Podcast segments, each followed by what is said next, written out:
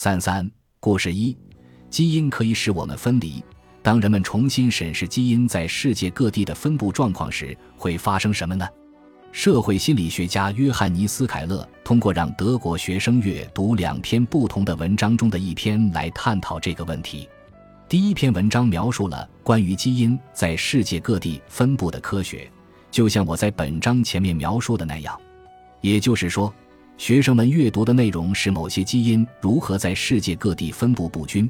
以及人们可以用新的基因技术来估计世界各地人们的祖先。第二组学生阅读了一篇与遗传学无关的文章，这是一篇关于完全不相干的事情的对照文章。在读过文章之后，学生们被问到关于欧盟扩张的一个有争议的政治话题。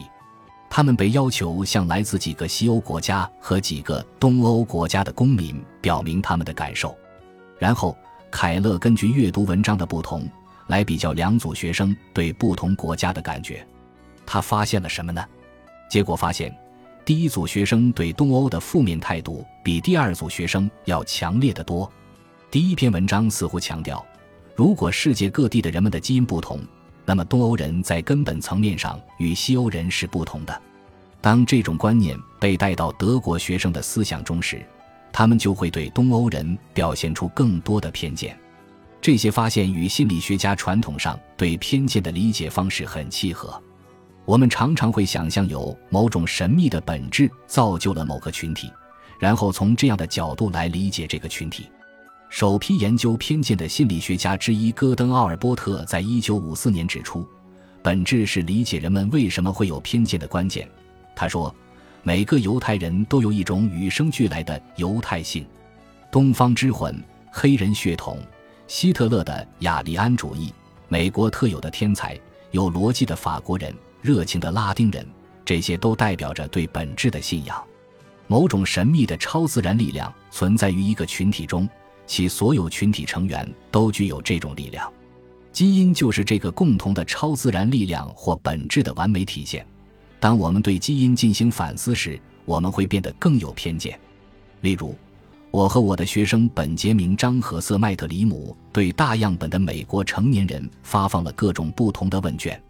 其中一些问卷旨在调查有多少人相信基因会决定生命的结果。例如。人们被问及他们在多大程度上同意诸如“如果基于遗传，那么一个人的特定行为是不能改变的”等说法。他们还进行了其他一些问卷调查，对各种种族主义思想进行了测评。例如，一项调查评估了人们是否认为某些类型的人不如其他类型的人，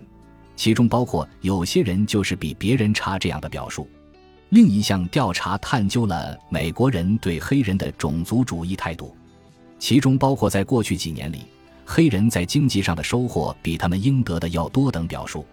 还有一项研究调查了有多少人认为那些挑战现状的人应该受到惩罚，其中包括我们国家真正需要的不是更多的公民权利，而是更多严格的法律和秩序等表述。我们发现。尽管所有这些针对外群体的偏见和不宽容的调查各不相同，